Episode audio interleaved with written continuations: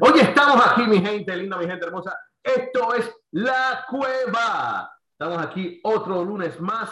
La gente se lo está esperando, la gente lo quería ver y aquí estamos con ustedes, mi gente linda, mi gente hermosa. La Cueva, un lunes más, donde mucha gente entra, pero muy poca gente sale.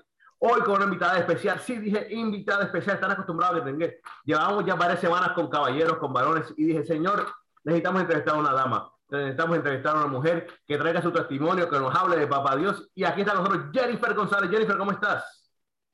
Hola Miguel, ¿cómo estás? Gracias, gracias por la invitación. Jennifer Gómez.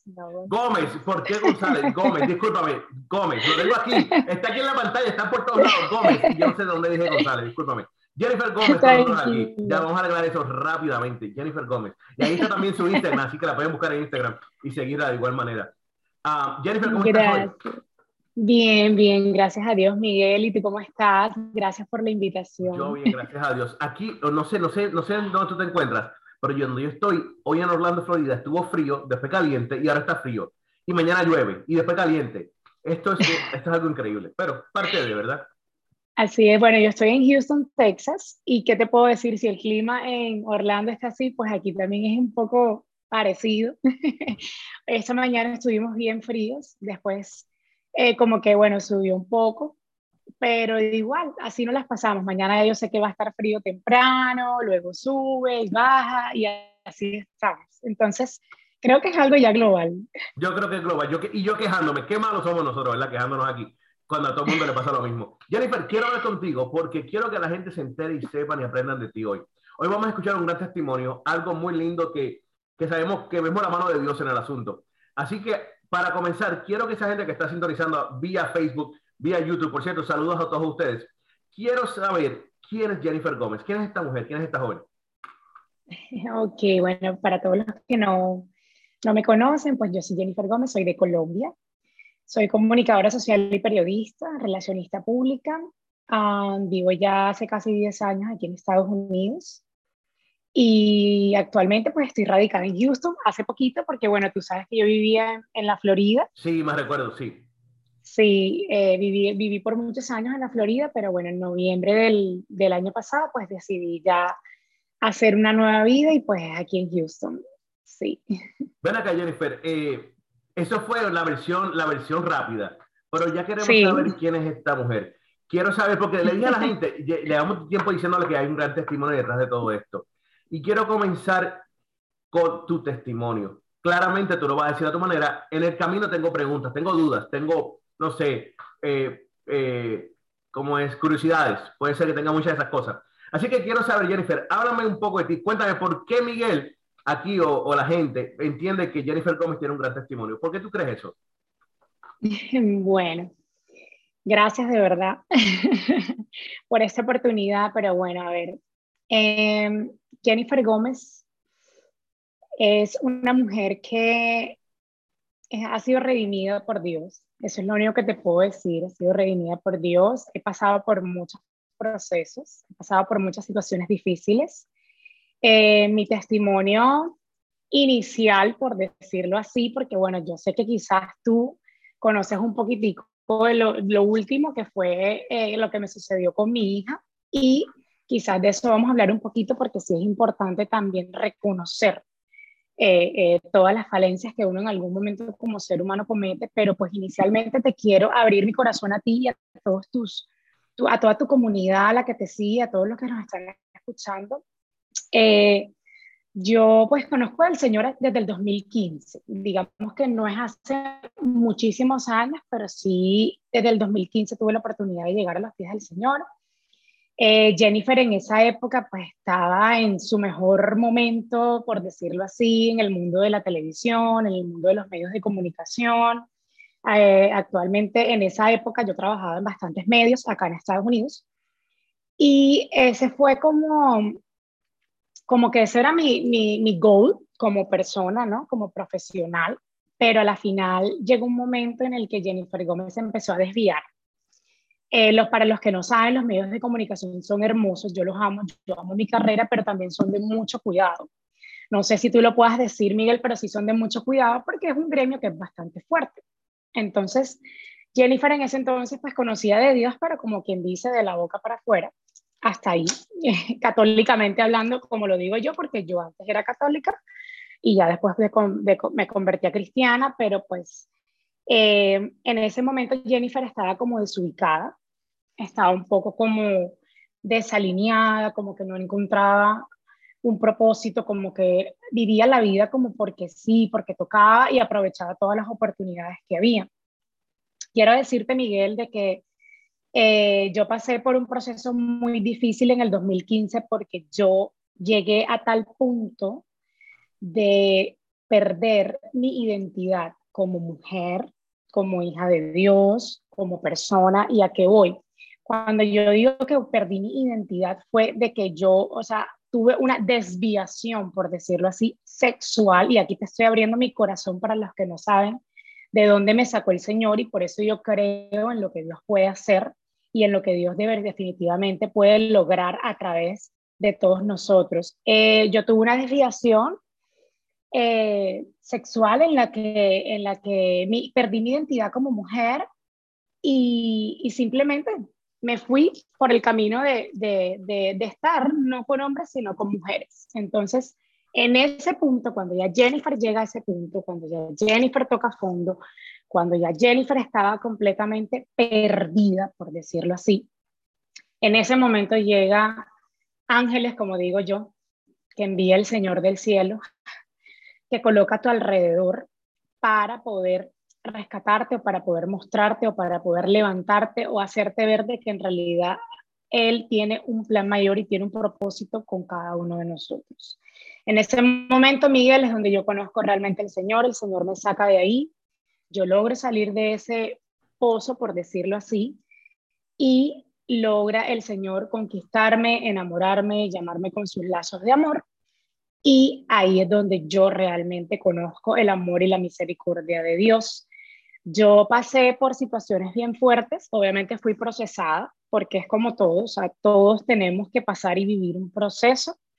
Yo eh, pasé por todo este proceso por mucho tiempo de sanidad, de restauración, de autoestima, de lograr ver cómo Dios podía ver a Jennifer. Entonces, hasta tal punto de que, bueno, para la gloria de Dios, pues yo soy una mujer completamente sana, una mujer completamente restaurada, una mujer que cree 100% en la familia, una mujer que está en pro del matrimonio, una mujer que, que definitivamente Dios transformó todo en su mente, toda esa mentira, eh, todos esos engaños que se te meten, porque definitivamente pues el campo de batalla más fuerte es la mente.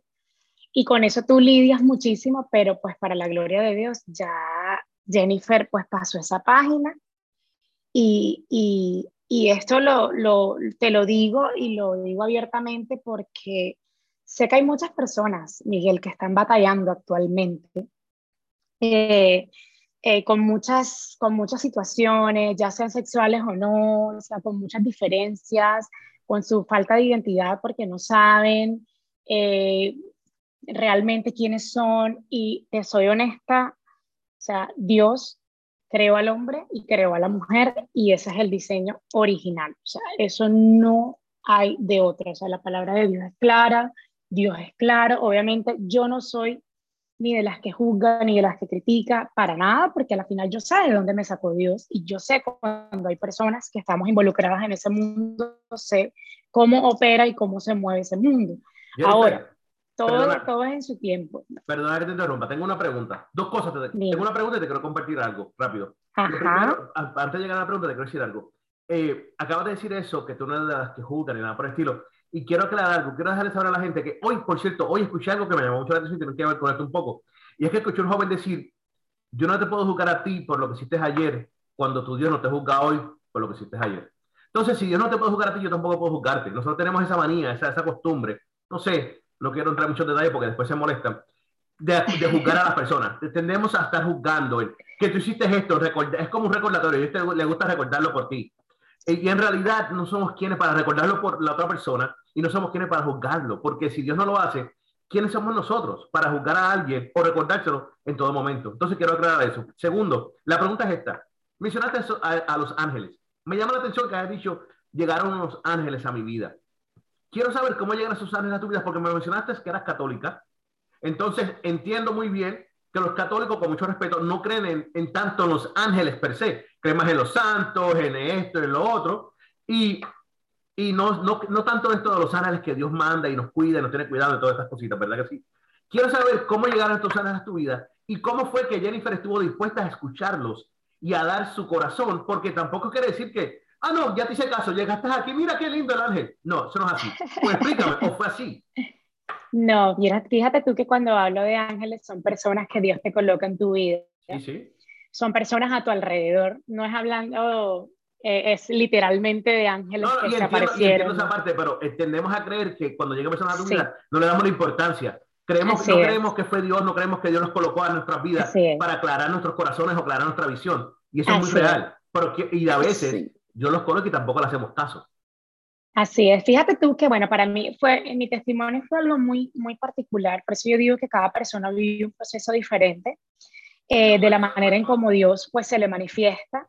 Eh, en mi caso, fue a través de una gran amiga por muchos años, que ella toda la vida ha sido cristiana, toda la vida me hablaba del Señor, todo el tiempo. Yo siempre le tenía mucho respeto porque siempre decía que esa persona era de todas mis amistades, yo decía, no, con ella no se metan porque yo le tengo respeto a ella. O sea, lo que es tener a Dios en su corazón y uno sin saber, respetando a los que tienen a Dios en su corazón así tan palpable. Y yo siempre decía, no, no, no, no, no, o sea, cuando mi amiga ella me habla, yo tengo que prestar atención.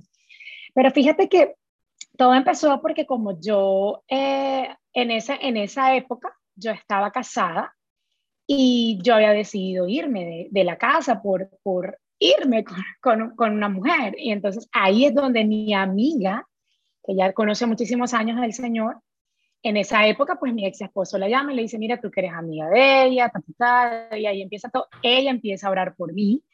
Y para resumirte el cuento, ella habla con su líder espiritual, que es su mentora, la de la iglesia, quien es actualmente con la que hago el programa del próximo capítulo, mi actual mentora, para la gloria de Dios, es una mujer de Dios que yo quiero muchísimo.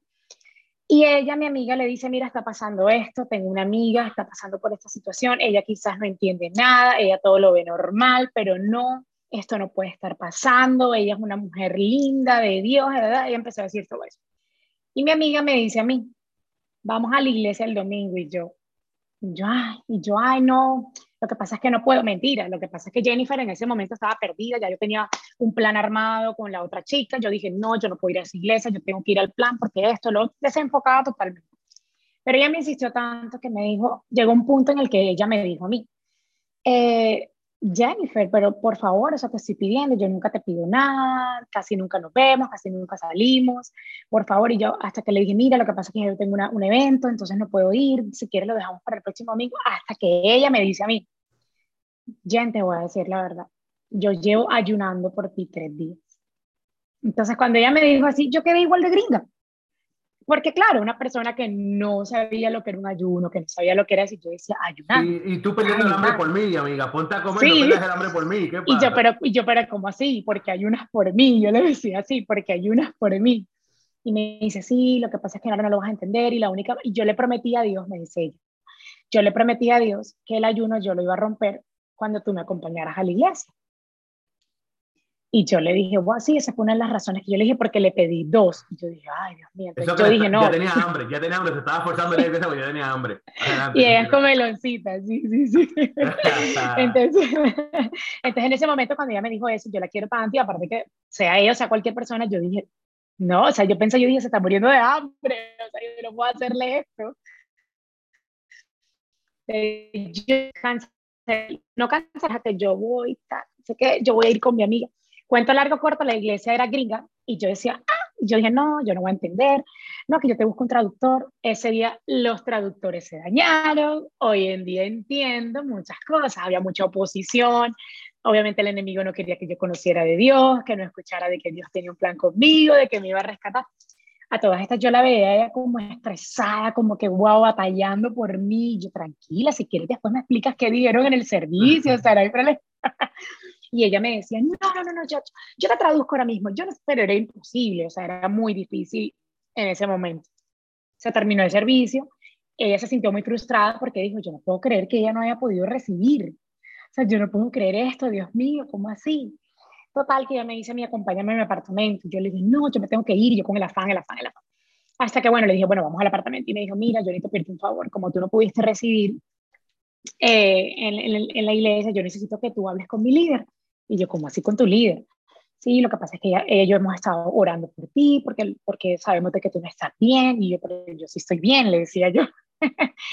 Nada, en conclusión, ella me dijo a mí, yo me voy a salir del apartamento, yo me voy a ir al lobby, ella te va a llamar y cuando termines de hablar con ella, si quieres me escribes y yo subo. Ok, yo digo, bueno, ya estoy aquí, pues ya que.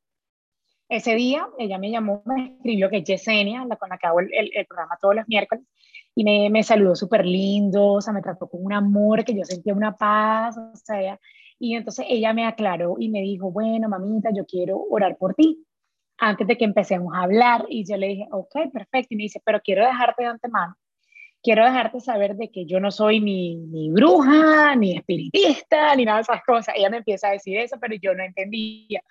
Y yo decía, no, no, no, dale, no hay problema. Me dice, no, simplemente quiero orar por ti y luego vamos a hablar. Y yo, ok. Cuando esa mujer empieza a orar por teléfono, de una manera tan espectacular que no te puedo descifrar eso porque eso es algo que se tiene que vivir. Jennifer Gómez empieza a quebrantar de la nada. Y llore, y llore, y llore, y llore, y llore, y llore. Y esa mujer empieza a decirme muchas cosas que solamente las sabía Dios y que solamente yo las hablaba en algún momento con Dios desde pequeño. Y yo no entendía, pero yo estaba quebrantada, obviamente, pero yo sentía la presencia de Dios. Es increíble de que tú definitivamente sientes cuando es Dios. O sea, cuando es Dios, eso se siente. Eso no tiene explicación. Definitivamente. Yo sé que hay personas que podrán decir, no, que sí, que los brujos, que las cosas, que... No, no, no, no. O sea, cuando es Dios, es Dios. O sea, tú mismo sabes que es Dios. Y en ese momento yo me quebranté muchísimo, yo lloré muchísimo. Tanto así que quedé tan anonadada que yo pues recibí en ese momento al Señor por teléfono. A mí me tomó fuertísimo.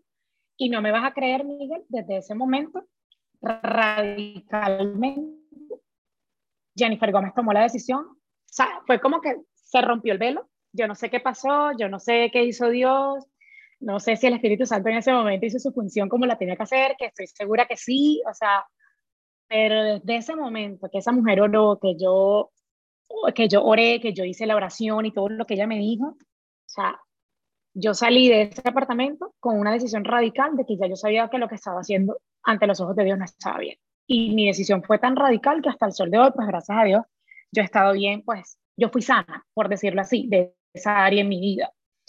Entonces, fue muy impactante para mí, porque es que, y todas las personas que, que me conocen, fue como un choque fuerte, Miguel. ¿Por qué?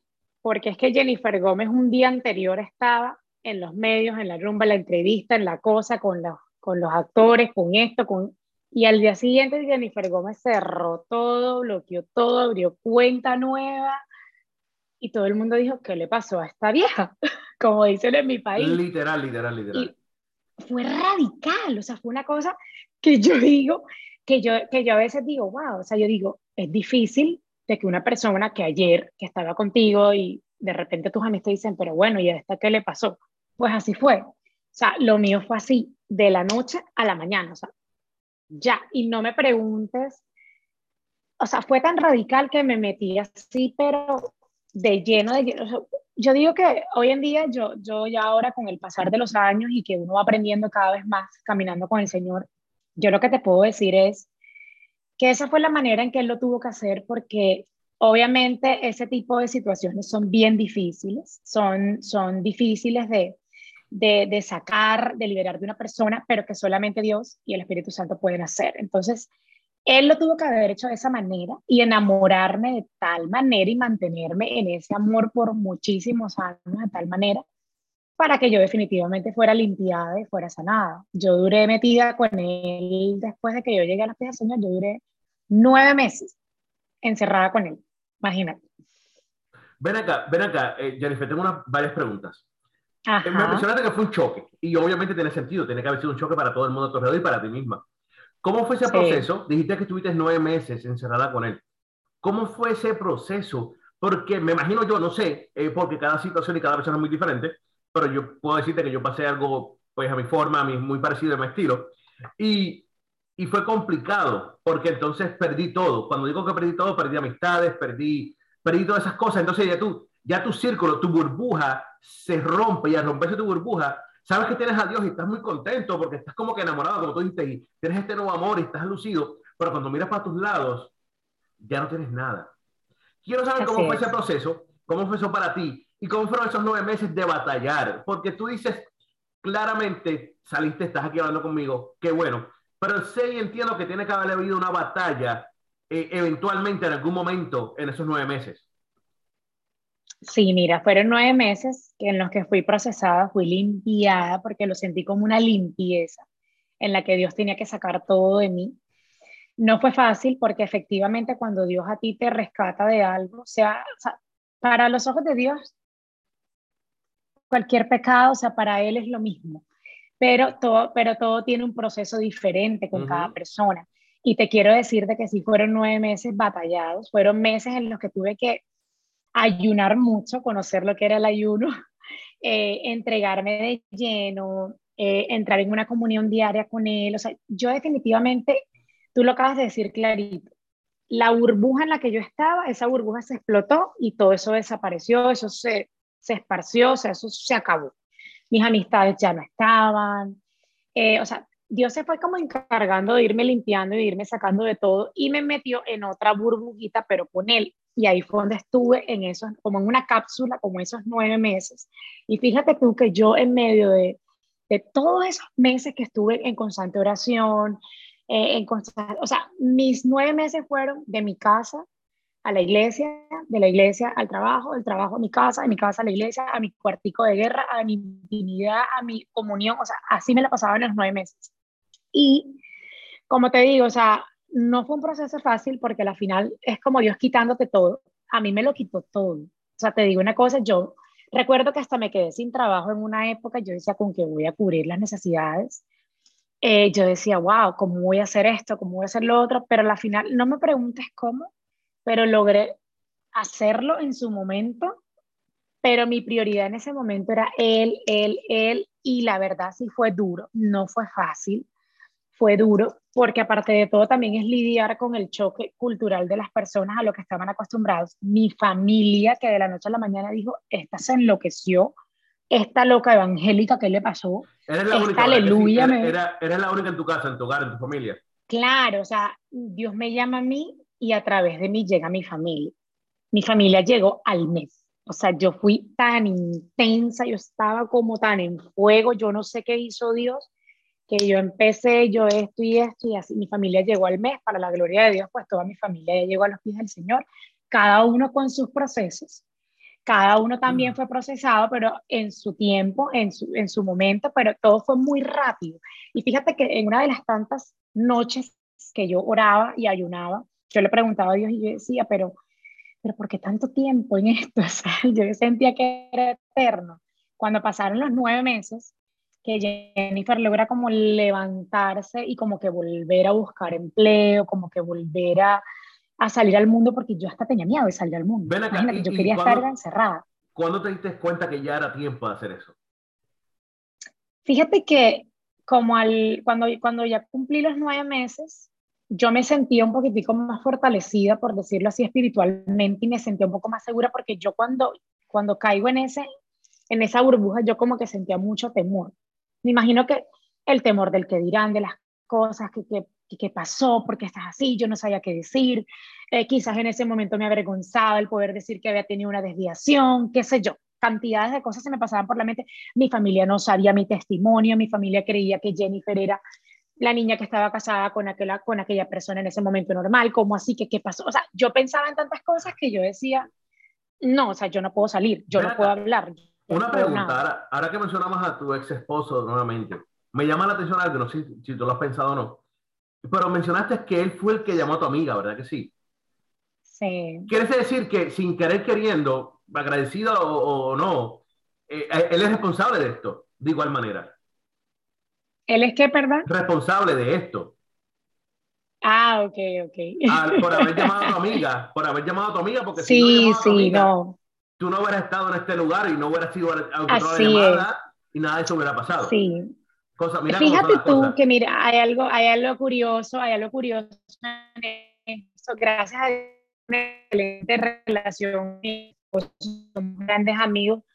Eh, fíjate tú que algo curioso, él es cristiano, él era cristiano de hacía más de 40 años, pero estaba apartado, o sea, estaba como apartado. Y fíjate tú que como que fue por lado y lado, hoy en día decimos como que, wow, o sea, yo hablando con mi líder, yo digo como que, wow, es increíble que Dios lo usa a él porque él sí sabe que Dios era el único que podía hacer que yo volviera, pero a la vez Dios utiliza esta situación de su esposa en ese momento para que él también volviera. Claro, claro, claro, las cosas más extrañas del mundo, así es Dios. Es increíble, o sea, todo tenía un plan y un propósito, entonces es increíble, pero sí, yo vivo 100% agradecida con él por todo, porque a la final él también me acompañó en todos estos procesos. Desafortunadamente, luego de unos años, nosotros nos separamos por diferencias ya personales y porque no, definitivamente ya la relación no había, no, no hubo ningún acuerdo, por decirlo así. Entonces, para, para dejar las cosas claras, pues preferimos dejarlo así. Pero sí, o sea, es increíble que, que gracias a que él también eh, eh, buscó esa ayuda, ahí fue donde Dios empezó a meter su mano, ahí aparece mi líder, que es Yesenia, y que para el día de hoy Yesenia es la que me ha acompañado a mí en todos los procesos míos espiritualmente hablando, en mis batallas, en mis luchas. Yo creo que tú sabes cuál fue mi última, mi último proceso que fue con mi hija. Ese fue otro proceso, o sea, por eso te digo, de verdad que la misericordia de Dios es, es infinita, Miguel. O sea, yo lo único que puedo decirle a todas las personas que nos ven es de que aunque tú falles una y otra vez, igual Dios siempre está ahí. Él siempre está ahí, Él es fiel. Quiero hablar, vamos, a hablar vamos, a hablar, de la niña, vamos a hablar de la niña en breve segundos. Quiero hablar algo rápido, antes de llegar a donde la niña. Quiero hablar, eh, ¿qué, ¿qué, le puede decir Jennifer a esas personas que tienen problemas de identidad? Que esas jóvenes, o esos jóvenes en general, que están creciendo en el camino, tienen ese desliz como tú mencionaste, tienen ese desvío de momento, o esa confusión, o, como quieran llamarle, que llega, que llega, lamentablemente llega a, a, ciertas personas, a otros no les pasa, gracias a Dios, amén por eso, a otros sí les llega. ¿Qué le puede decir Jennifer Gómez de esto? Lo único que les puedo decir a todos los jóvenes, sobre todo que es ahí donde más de repente inclusive entra ese, ese espíritu, pero miren, les puedo decir a todos los jóvenes, eso solamente tiene una palabra, eso es una mentira. Eso es una mentira. Realmente es una mentira. realmente eh, todas las personas que se desvían o que tienen eh, o, que, están confusos con su identidad sexual o que no saben hacia dónde es su orientación sexual, eso es una mentira que simplemente eh, el enemigo mete en tu cabeza o que las circunstancias o que la depresión o que la baja autoestima o que alguien te hizo daño o qué sé yo, que te refugias en otras cosas creyendo de que tú no puedes seguir así porque yo, yo he escuchado miles de testimonios y Dios me dado la oportunidad de poder ayudar también a muchas personas porque de repente le fue mal con su esposa, con su novio, con un amigo, y por esa razón ya yo no creo más en los hombres y no creo en el matrimonio porque me hicieron daño. Eso es una mentira. Eso es una mentira. Todas las cosas que nos suceden a nosotros en la vida son consecuencias de decisiones y circunstancias que nosotros mismos hemos provocado en algún momento, sino que por falta de conocimiento a veces no sabemos cómo actuar o por falta de sabiduría no sabemos cómo actuar ante diferentes situaciones. Pero a todos los jóvenes yo lo único que les puedo decir es, hay un Dios que realmente sabe y conoce tu problema. Hay un Dios que realmente sabe cuál es tu identidad. Hay un Dios que realmente te creó con un propósito y estoy 101% segura de que ese no es el camino. De eso estoy completamente segura. Ahora, todo es un proceso, a todos nos llega en su tiempo. Quizás cuántas personas no estarían orando por mí y yo en ese momento no sabía, no entendía, no lo veía, pero estoy completamente segura de que si tú te das la oportunidad de conocer a Dios, estoy completamente segura de que Él te va a devolver todos esos vacíos que quizás tengas adentro de ti que te hacen ir por vías que en realidad no son las que realmente Dios tiene preparadas o destinadas para ti. No creamos más en esas mentiras. Hoy en día eso es un tema bien fuerte. O sea, hoy en día es real. y mencionamos jóvenes. Mencionamos jóvenes porque es lo que normalmente Pero escuchamos. incluye todo. Pero eso incluye hombres casados, mujeres casadas. Eso incluye mujeres que en 40 años de casado, hombres con 40 años de casado. Eso incluye todo el mundo.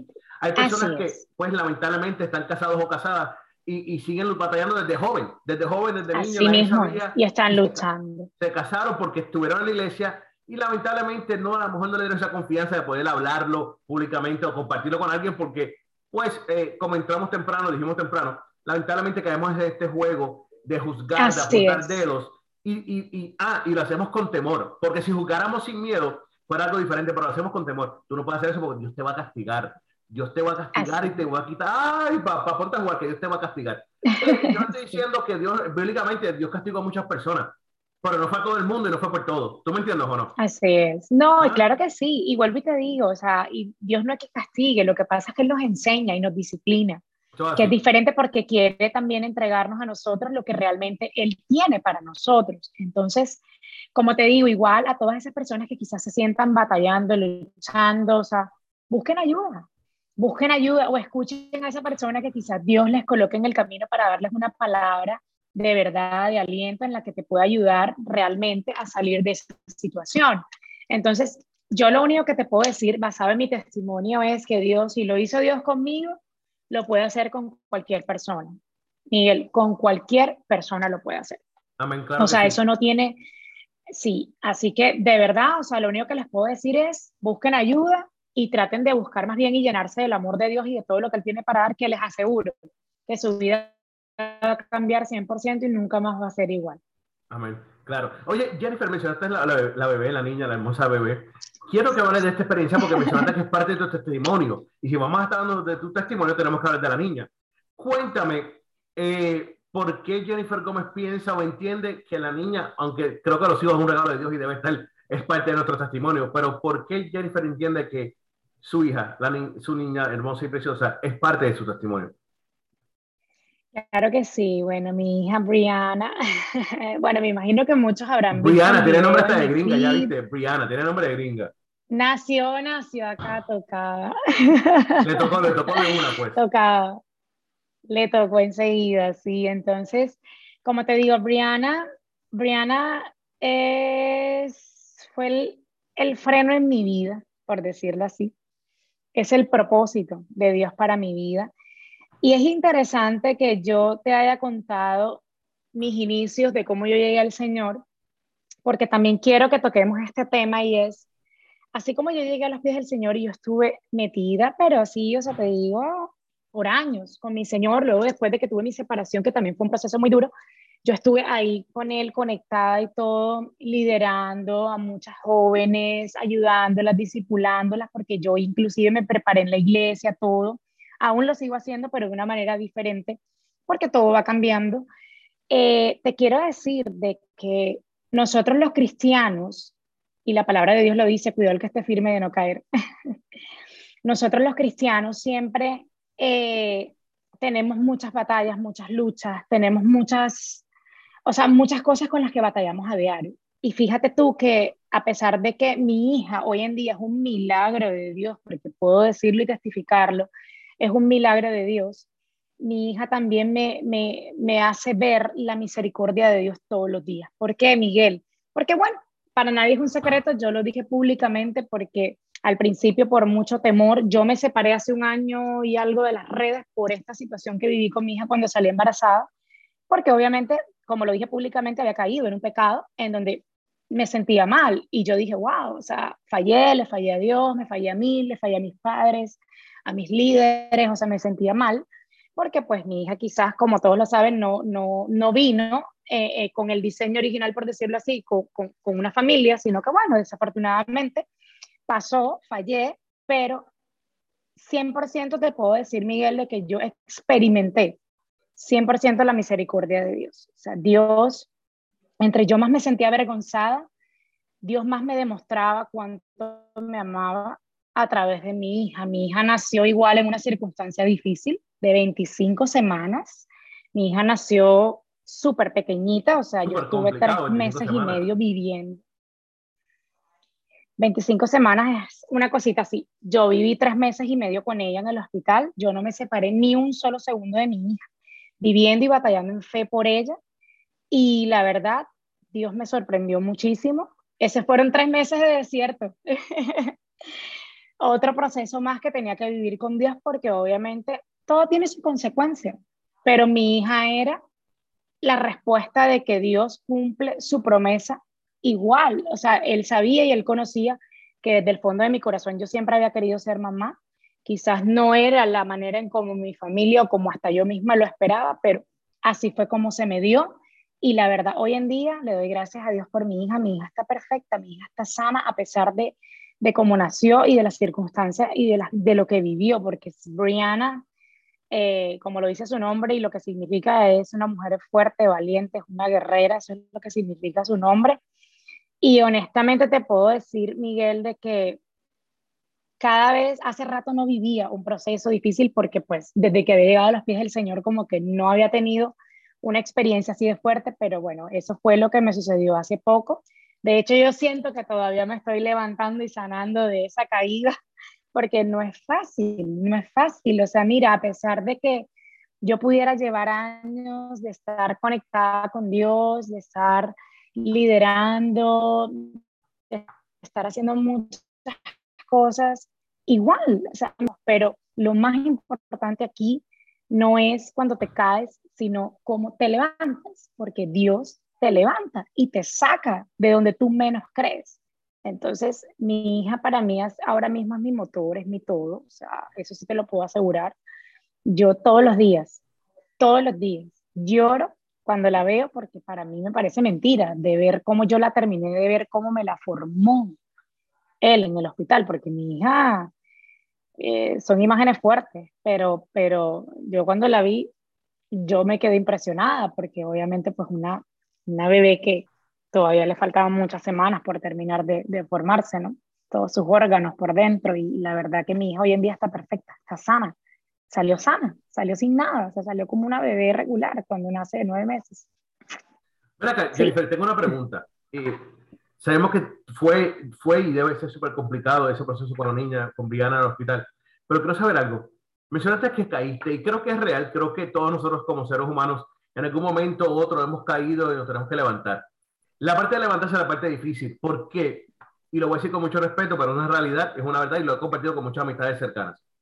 Eh, la iglesia tiene algo lindo y es que a la iglesia le gusta orar por la gente. Puedo decir eso.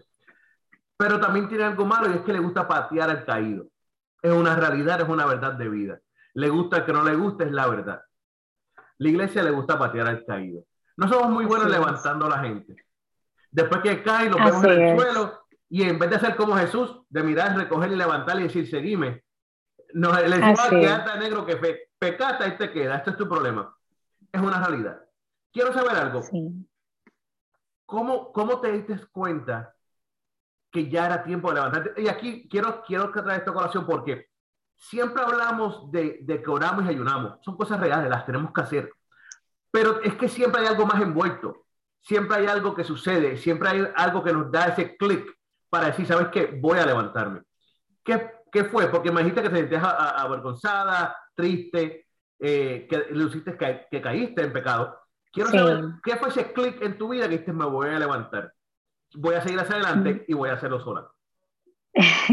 Sí, mira, te voy a decir una cosa. Bueno, primero como para aclarar de verdad, gracias por mencionarlo, es verdad lo que tú dices, pero sí quiero aclarar un poquito algo, por lo menos en mi caso, y le doy gracias a Dios, por eso vi mucho la misericordia y la gracia de Él que me abrazó. Em, yo me sentía así tal cual, avergonzada, yo no quería ver a nadie, yo no quería hablar con nadie. En ese momento yo me estaba congregando en una iglesia en la Florida para la gloria de Dios todas las personas eh, que se comunicaron conmigo de la iglesia nunca me juzgaron, nunca me cuestionaron, al contrario, siempre estuvieron pendientes, que querían hablar conmigo, que si necesitaba ayuda, que si esto, que el otro, o sea, se enfocaron en la bendición, más no en el pecado. Eso lo logré sentir. Qué bueno, y yo dije, wow, gloria a Dios, yo dije, qué bendición, porque yo he vivido casos como los que tú me has comentado, en los que yo he visto, cómo realmente la iglesia, cuando hablamos de la iglesia somos nosotros mismos, Miguel. ¿A quién nos vamos a engañar? nosotros somos la iglesia. Porque nosotros, exacto, nosotros somos los que terminamos señalando a veces y no nos damos cuenta de alguna circunstancia o, de alguna situación.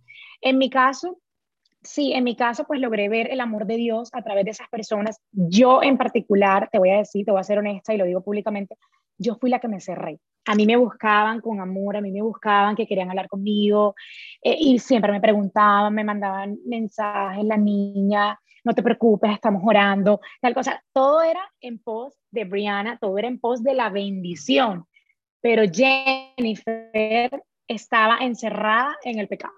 Yo era la que me, yo fui la que me encerré, yo no quería hablar con nadie, yo no le respondí mensajes a nadie, o sea, yo no quería nada, yo con la única persona que hablaba era con mi familia y con mi líder, que ella estaba ahí, ahí, ahí, ahí, me llamaba y ella todo el tiempo, ¿cómo estás? Y tal cosa, y vamos a Yesenia, sí. Esa mujer sí tiene mucho por contar de mí, por lo menos de mi proceso, porque ella sabe que los puedo usar para la gloria de Dios, yo no tengo problema con eso, aparte de que ella los ha vivido, los ha palpado. Entonces, pienso de que es algo muy importante cuando uno de repente tiene una caída o, simplemente fallaste, cometiste un error, lo que sea, mira, no te alejes de Dios. Y si te alejas de Dios, no alejes a las personas que Dios coloca en tu vida porque esas son las personas que te van a ayudar a levantar. Son pocas, porque unas nada más, como dices tú, te van a decir, estamos orando por ti y hasta luego. Pero siempre hay alguien que Dios pone a tu lado para levantarte. Siempre hay alguien que no se rinde. Siempre hay alguien que batalla contigo. Es más, siempre hay alguien que batalla sola por ti, porque yo, y yo lo puedo decir, y yo por eso le digo a, a ella, le digo, mira, yo te bendigo, yo te admiro, yo te respeto, yo te honro, porque a pesar de que yo en medio de mi depresión, de mi ansiedad, de mi tristeza, de mi vergüenza, de mi rebeldía, de que yo no quería mi frustración, de mi dolor, yo hay veces en que le decía a ella, no tengo ganas, no quiero, no quiero y no quiero, pero era el mismo dolor que me estaba consumiendo. Era la misma culpabilidad. La culpabilidad que, que, que tenías tú misma la culpabilidad que yo misma tenía. Yo no, me, yo no me había perdonado. Dios me había perdonado, me lo había demostrado. Me lo demostraba minuto a minuto con mi hija. Con Brianna. Todo el tiempo los médicos, para los que no saben, un, niño en NICU, cada minuto, eso es una montaña rusa cada minuto. Un minuto está bien, pero a los cinco segundos está mal.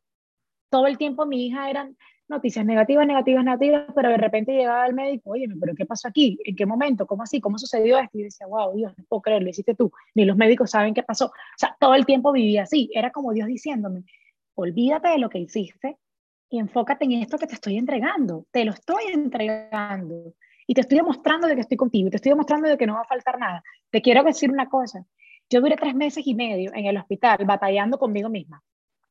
Esa fue mi batalla porque Dios me demostró amor por todos lados. O sea, yo decía, yo, yo, yo no sé cómo Dios lo hizo, pero Él es tan perfecto, que es, tan detallista, por eso yo digo que él, cuando uno se enamora de Él es otra cosa, Él es tan detallista, Miguel, que cuando a mí me llegan las cuentas del hospital, o sea, a grosso modo, los tres meses y medio con mi hija ahí fueron casi 400 mil dólares.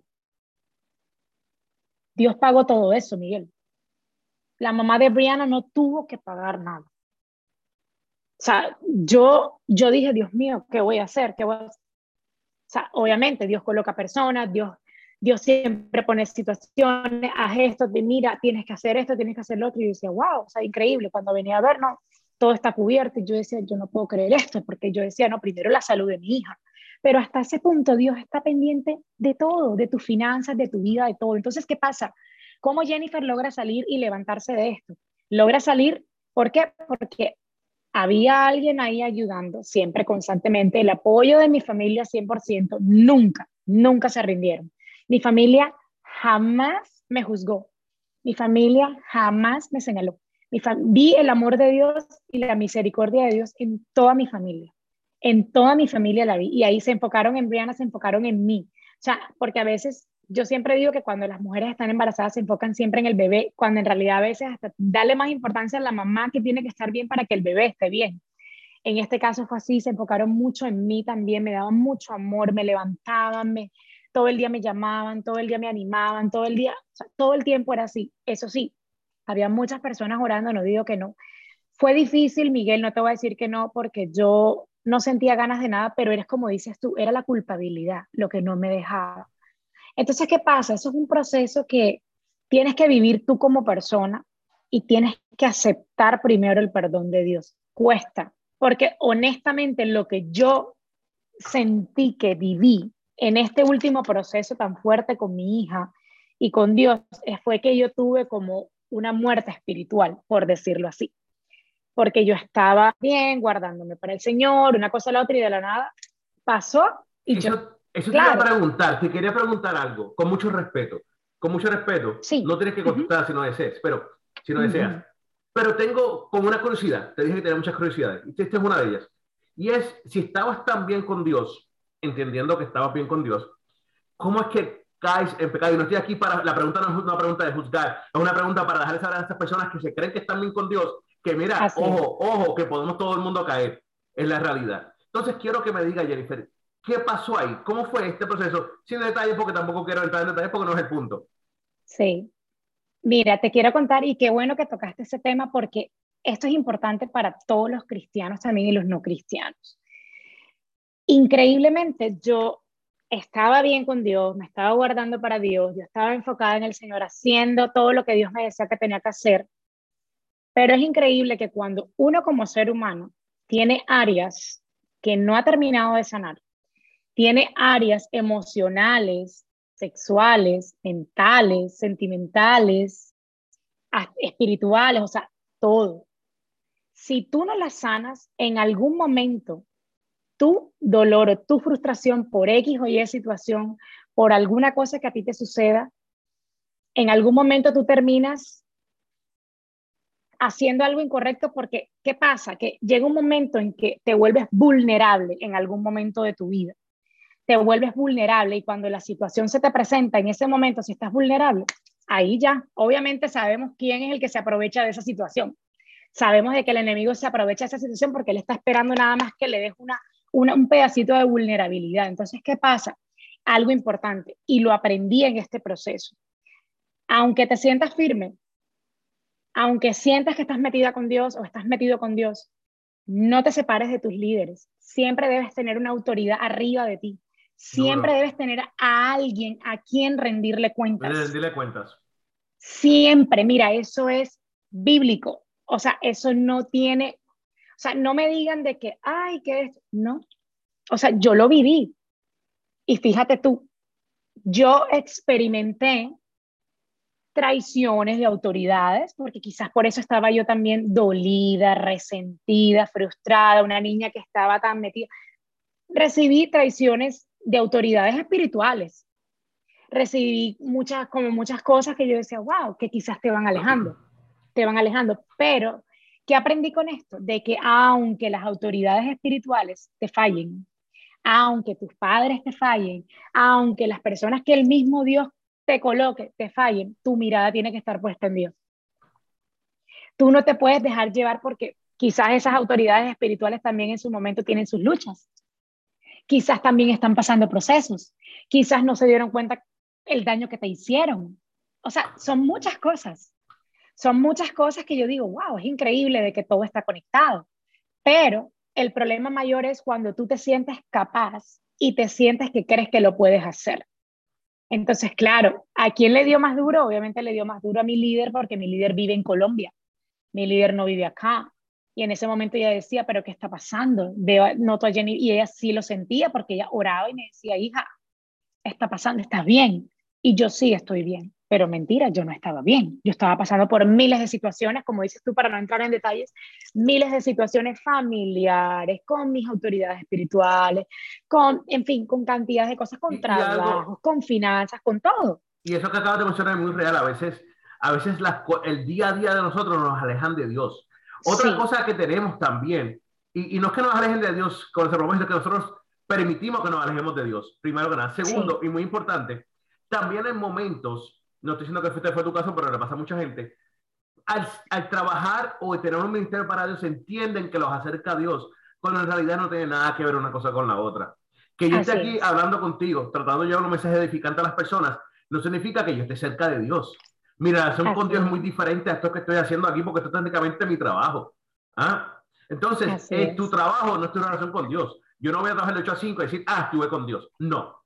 ¿Ah? no. Y a veces permitimos que esas cosas nos den esa satisfacción de que estoy bien con Dios, pero no tengo que hacer más nada.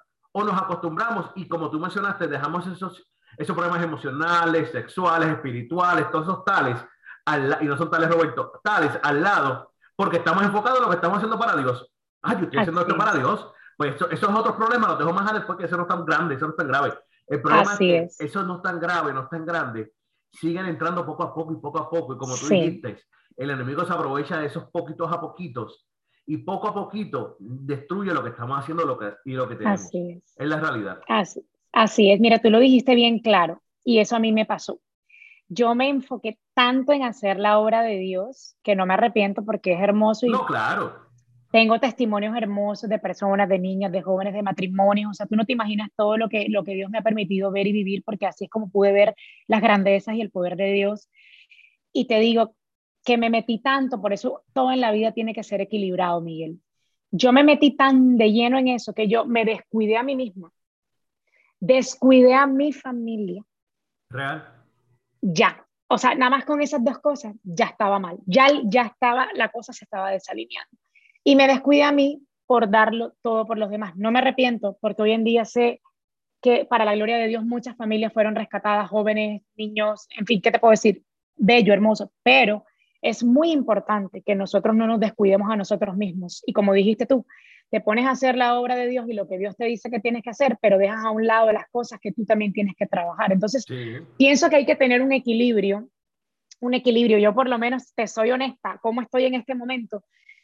Yo, para volver otra vez, como quien dice, a los medios, que ahora es que estoy volviendo con el próximo capítulo, a mí me han llamado de muchísimas oportunidades y todo, pero yo te soy honesta, o sea, yo le digo a mi líder, le digo, mira, vamos a poner esto en oración, vamos a ver qué se va a hacer, porque honestamente no sé, yo quiero ver si es de Dios, si yo ya estoy preparada, si Dios cree que ya yo lo... Porque es que, aunque no lo creas, ya quedas tú como con un temor reverente a Dios porque el dolor que sientes al, al haber cometido y al haber fallado en su momento es fuerte.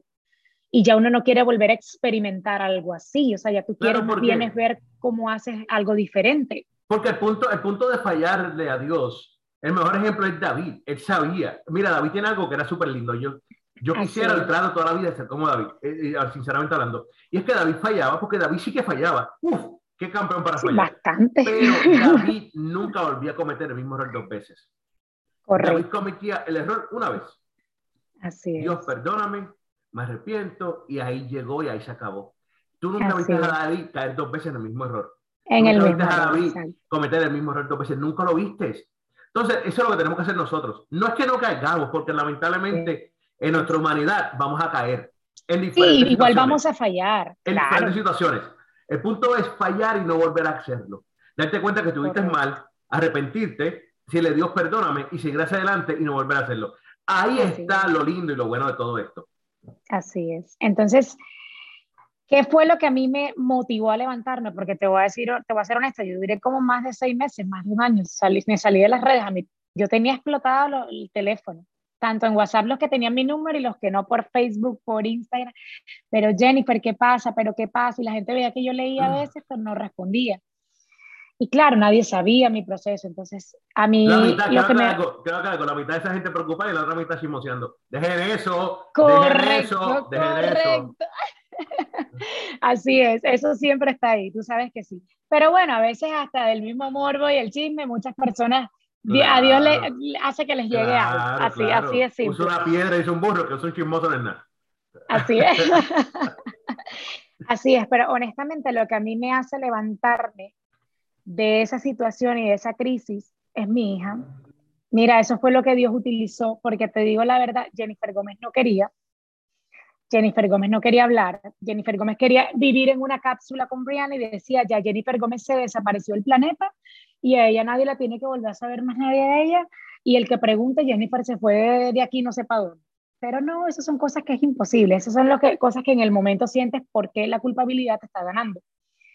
Pero bueno, gracias a Dios, y por eso lo recalco, siempre tienes que estar rodeado de personas de fe, de personas que crean en ti, de personas que vean el potencial que hay en ti, de cómo Dios te ve a ti y no de cómo te vieron a ti cuando caíste, de cómo te vi llorar, de cómo no. Y, la verdad que ahí sí puedo eh, darle gracias a Dios por la vida de, de mi líder porque ella no se rindió, no se rindió y yo todos los días le decía, no, no estoy preparada y ella, vamos a orar, claro que sí, vamos a estudiar la palabra. Como yo estaba tres meses ahí en el hospital con mi hija, todo el día me la pasaba en oración, escuchando alabanzas, orando, escribiendo, leyendo. Y ojo, en medio de los procesos, tú no tienes ganas de nada. Cuando tú estás experimentando esa muerte espiritual, para volverme a reencontrar con Dios, para volverlo como, como a sentir, me ha costado muchísimo, no te voy a decir que no, me ha costado muchísimo, Pero cuando ya tú tienes a Dios en tu corazón, siempre hay algo que te jala. Aunque tú a veces digas que no, por más de que tú digas que no, siempre hay algo que te jala y llegó el momento en el que cuando Brianna me le quitan el respirador, que era el más fuerte porque es un respirador que iba a 400, no sé qué, o sea, el respirador hacía la función de sus pulmones porque mi hija prácticamente no tenía pulmones. O sea, es increíble. En ese momento cuando a mi hija me le quitan el respirador, yo ahí dije, yo tengo que hablar de esto, yo no me puedo quedar callada con esto porque Dios me empieza a hablar y me empieza a decir como que en medio de que leía la palabra, porque la gente dice, pero ¿cómo te habla? Pues lee la palabra, eh, háblale y lee la palabra y ahí te va a hablar y llevar todas las respuestas. Todas las respuestas están ahí. Entonces, yo decía, no, y aparte de todo, que como digo, yo coloca personas en la clínica yo no me iba a poner a decirle a alguien, es que yo soy cristiana, no, pero la gente sabía que yo era cristiana porque viviendo tres meses ahí se convierten en tu familia. Yo tengo amistades que me preguntan cómo está Brianna, las enfermeras, los managers, todos los doctores me preguntan y yo está bien y todo, pero fíjate tú, que cada vez que los médicos llegaban o algo, yo era calladita, así escuchando el diagnóstico, tal cosa, y me decían, ¿tiene algo para decir, algo para preguntar? Porque era algo grave que me habían dicho que iba a pasar. No, que si le hacemos esto puede que pase esto. No, que no sé qué, pero no hay otra alternativa. ¿Y usted está de acuerdo? Sí, bueno, firme aquí. Yo, que ¿Tiene alguna pregunta? Y yo, no. Pero ¿cómo que no tiene una pregunta? Y yo, no, no tengo ninguna pregunta.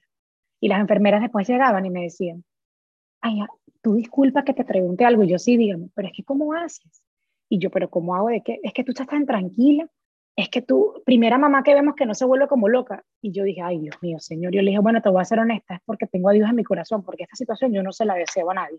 Ver a tu hija y ver cómo la apoyan, cómo le hacen, cómo todo, y que esa niña esté viviendo por un respirador y yo viendo cada dos minutos para decir la cosa no, no se detiene, o sea, eso no es vida.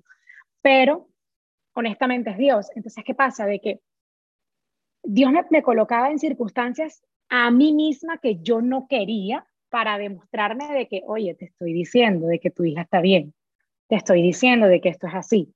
El mismo médico con el, el, que, el que me recibió en el parto, o sea, me decía, me tienes que traer a Briana cuando Briana salga. Y yo decía, wow, o sea, yo digo, este hombre cree que mi hija va a salir, ¿cómo que yo no voy a creer que mi hija va a salir? O sea, yo era una cosa como que, esto tenemos que publicarlo. De hecho, él hizo el post y todo, yo lo bendigo. Y yo decía, wow, o sea, si ese hombre lo va a hacer porque dice que es un milagro, porque yo no lo voy a, o sea, era muchas confrontaciones de personas, de doctores, de enfermeras, de, de todo, o sea, era increíble. Y yo decía, no. Y cuando ya le quitan eso a mi hija, ahí empieza como Jennifer a tener un clic, pero ojo, no fue que, ay, sí, ya, no, no, o sea, fue como que tengo que aceptar de que si tengo que hablar en algún momento, ahora Dios mío, prepárame porque no me siento capaz. La vergüenza, ahí venía la vergüenza. Ya no era la culpabilidad, ahora era la vergüenza. ¿Qué van a decir? Que no sé qué tal cosa, Jennifer que estaba aquí, Jennifer que estaba allá, Jennifer que disipulaba, Jennifer que, porque es lo primero que se te pasa por la mente. Y llega un punto en el que Dios dice, a mí no me importa lo que la gente piensa de ti, a ti lo que te tiene que importar es lo que yo pienso de ti, yo te tengo en esta situación, tú no sabes cuántas personas se van a edificar con esto, te estoy dando un milagro de vida, Briana va a vivir por encima de todo, aunque le hayan deseado la muerte, porque hubieron personas que también, no creas, no deseaban que mi hija viviera, como dices tú, la misma iglesia. Nosotros como seres humanos a veces decimos, no, si es una hija que no es en el matrimonio, si es una hija que, o sea, cantidades de cosas que tú escuchas que yo digo como que, oh my God, de verdad que esto es fuerte. O sea, yo sé que tengo que vivir la consecuencia, pero que es fuerte, suficiente con ver a mi hija sí, pero era demasiado.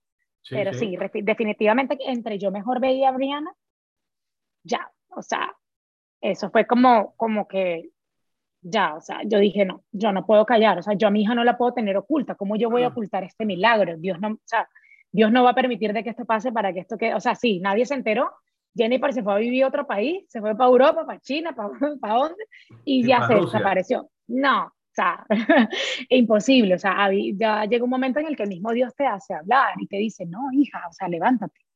Si yo no hubiese querido, no te lo hubiera salvado, porque aparte de todo, mi hija nace prematura de 25 semanas y mi hija nace de pie, ahogada.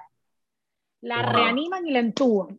Y hasta el sol de hoy, por la gloria de Dios, que mi hija pues no tuvo necesidad de regresar otra vez al hospital, ni tuvo ninguna falencia al salir. O sea, cuando yo me fui, los doctores, bueno, me felicitaron porque decían que yo era una mamá ejemplar, que duré más de ciento y pico de días que nunca dejé a mi hija, porque a mí me decían, ve a la casa a descansar y yo, yo hice una promesa cuando yo venía entrando a este hospital mi hija la llevaban en su helicóptero para el hospital y yo venía en el carro llorando, destruida con mi maleta, le dije a mi mamá y a mi papá, me traen el closet para acá, porque me dieron una habitación, gracias a Dios, privada para, para allí, para mí, donde yo todo el tiempo estaba con ella ahí y yo veía todo lo que le hacían a mi hija. Pero cuando yo entré a ese hospital, que yo vi ese hospital tan hermoso, yo lo primero que hice fue y dije así, hija, aquí entra, entré contigo, de aquí salgo contigo. Y pum, se la entregué a Dios. Y ahí para adelante empezó la lucha de salud y física y mental y espiritual y todo lo que yo tuve que vivir en ese proceso. Pero como te digo, rodéate de personas siempre que no se rindan, que estén contigo, que te levanten, que te ayuden.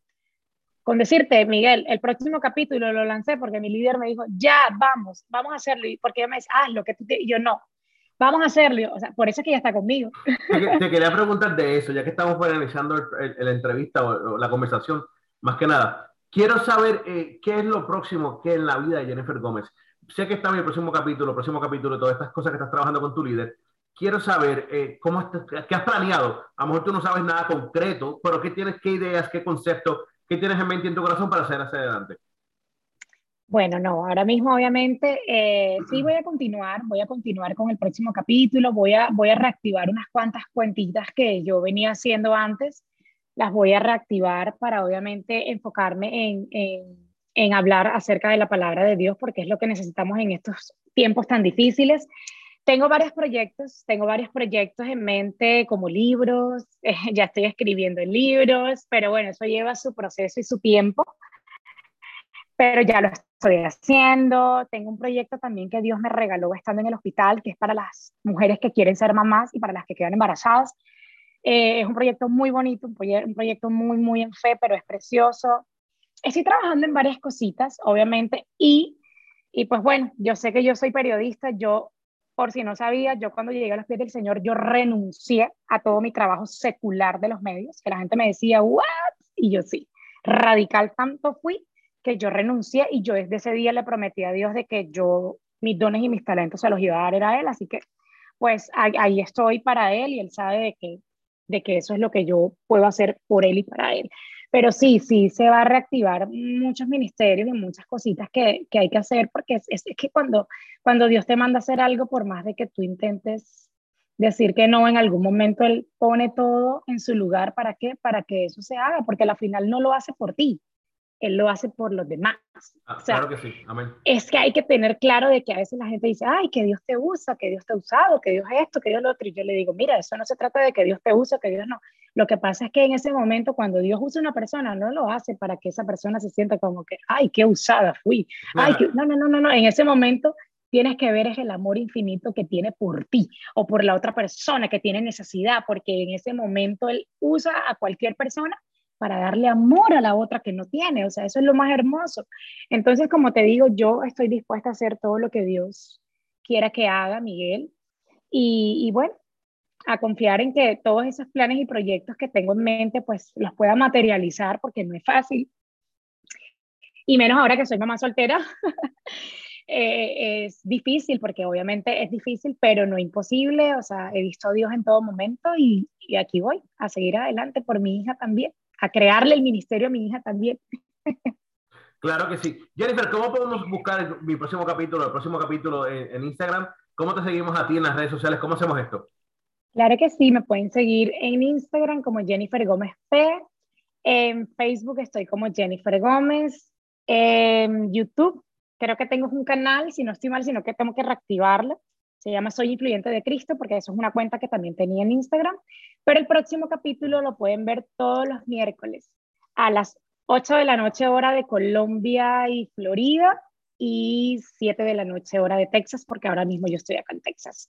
Pero ahí van a poder también ver muchos testimonios, eh, vamos a hablar mucho acerca de, de, lo que se está viviendo actualmente en la iglesia en los últimos tiempos, muchos temas de interés que a veces muchas personas están confundidos y realmente queremos es ayudarlos a también a que hablen, a que busquen ayuda, porque también a través de nuestros testimonios, Miguel, es que muchas personas se atreven a hablar y buscar ayuda porque sienten que, quizás a nadie más les ha pasado. Para eso lo compartimos para, y para eso lo estamos haciendo.